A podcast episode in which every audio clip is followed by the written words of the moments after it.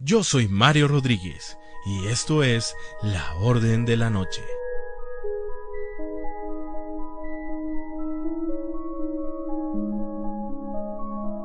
Existen muchas pruebas sobre la inteligencia de los antiguos mayas. Desde que eran unos excelentes agricultores, pero lo más fascinante es que eran excelentes astrónomos. Conocían a la perfección las estaciones del año y el comportamiento de la luna y las estrellas. Existen varias teorías que relacionan a los viajeros de otros mundos con los mayas ayudándolos a evolucionar y a comprender más sobre el universo. Hoy hablaremos del rey maya Pacal, o más conocido como el viajero en el tiempo. Seguramente has oído alguna vez sobre Pacal, el mítico astronauta maya, llamado así por los grabados en la lápida que cubren su sarcófago. Pero, ¿sabes de dónde viene esta leyenda? Aquí te lo contamos, en la Orden de la Noche. El 15 de junio de 1952, el arqueólogo mexicano Alberto Ruz descubrió en el interior del Templo de las Inscripciones de Palenque la cámara funeraria del rey Pacal. Pacal es la forma en que los mayas nombraban a sus gobernantes. El templo está sentado sobre una estructura piramidal escalonada de 16 metros de altura. Pacal fue un rey maya que ascendió al trono con tan solo 12 años de edad. Su lápida mide 3.80 metros de largo, 2.20 metros de ancho y tiene un espesor de 25 centímetros con un peso aproximado de 5 toneladas. Pero a continuación viene lo más emocionante.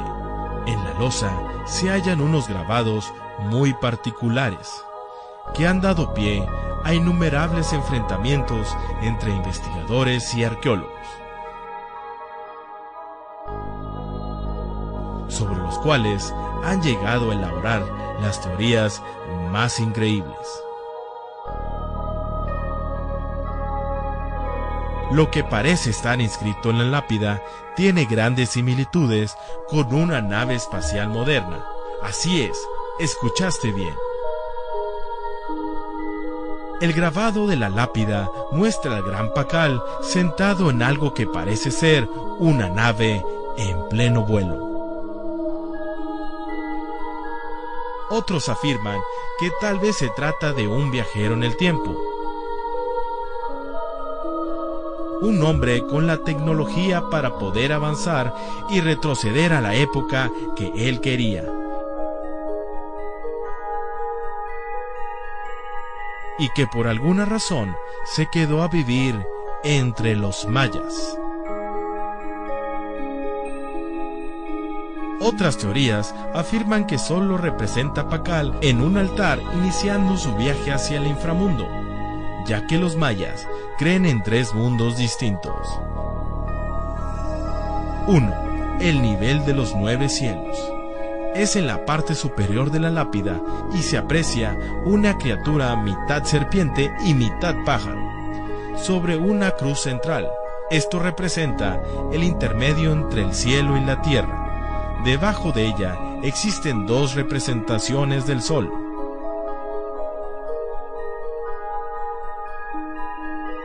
2. El mundo de los vivos. En la parte central hay un árbol sagrado con una serpiente de dos cabezas, de cuya boca sale el dios llamarada y el dios bufón. El Aupacal aparece sentado en un descenso hacia el inframundo. 3.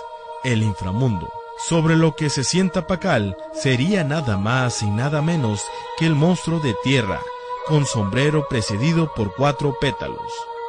La nariz del monstruo es la de un mono araña, que junto al signo King de su cabeza compone una clara referencia al sol. Todo ello encaja con las fauces de dos serpientes desencarnadas que sostienen la figura de Pacal y la del monstruo de la tierra en su descenso al mundo de los muertos.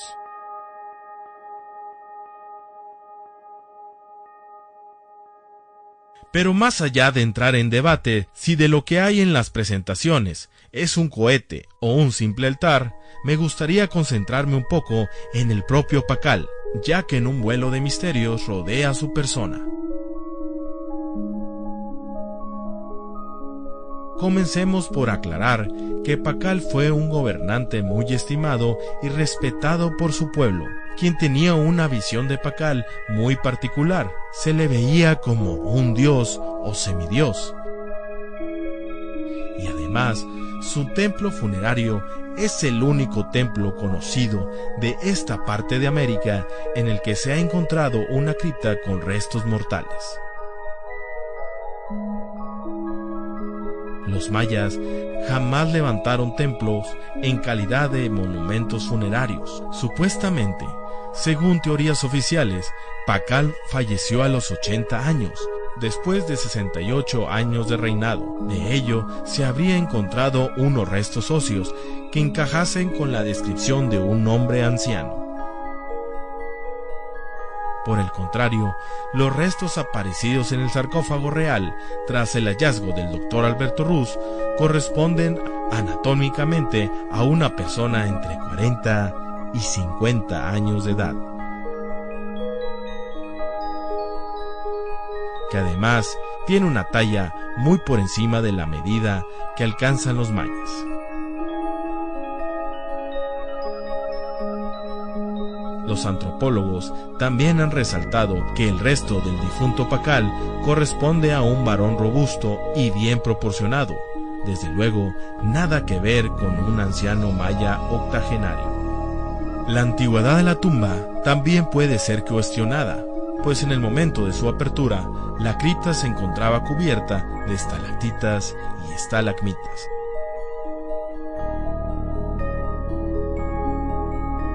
El proceso de formación de estos elementos geológicos es extremadamente lento, apenas unos pocos milímetros cada mil años, por lo que se cuestiona imaginar su presencia en una cripta con una supuesta antigüedad de 1300 años aproximadamente.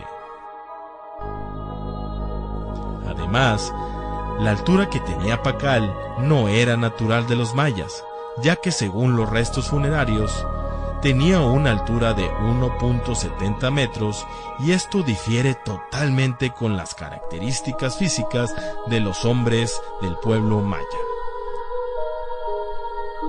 Quienes son personas que miden alrededor de 1.50 metros. Esto hace pensar que Pacal no era maya. Otra prueba esgrimida a favor de la identidad extranjera de Pacal es que, como símbolo de belleza, los mayas incrustaban piedras preciosas en los dientes. Pacal, sin embargo, carecía de ellas. La cantidad y calidad de las joyas encontradas daban una idea de la elevada alcurnia de quien allí ya hacía. Manos delgadas, dedos alargados, cubiertos de anillos, y su cráneo no se encontraba deformado práctica usual entre los mayas. Los mayas enterrados en templos eran normalmente celebridades.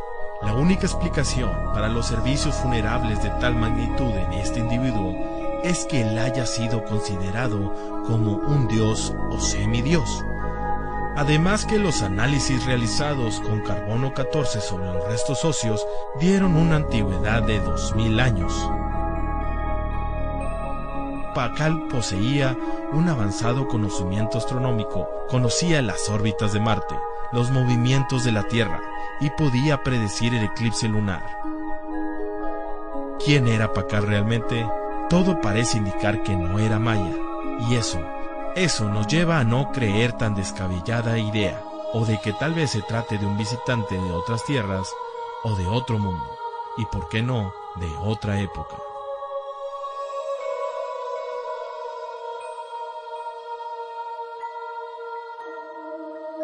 Si te gustó el video, dale like y comparte.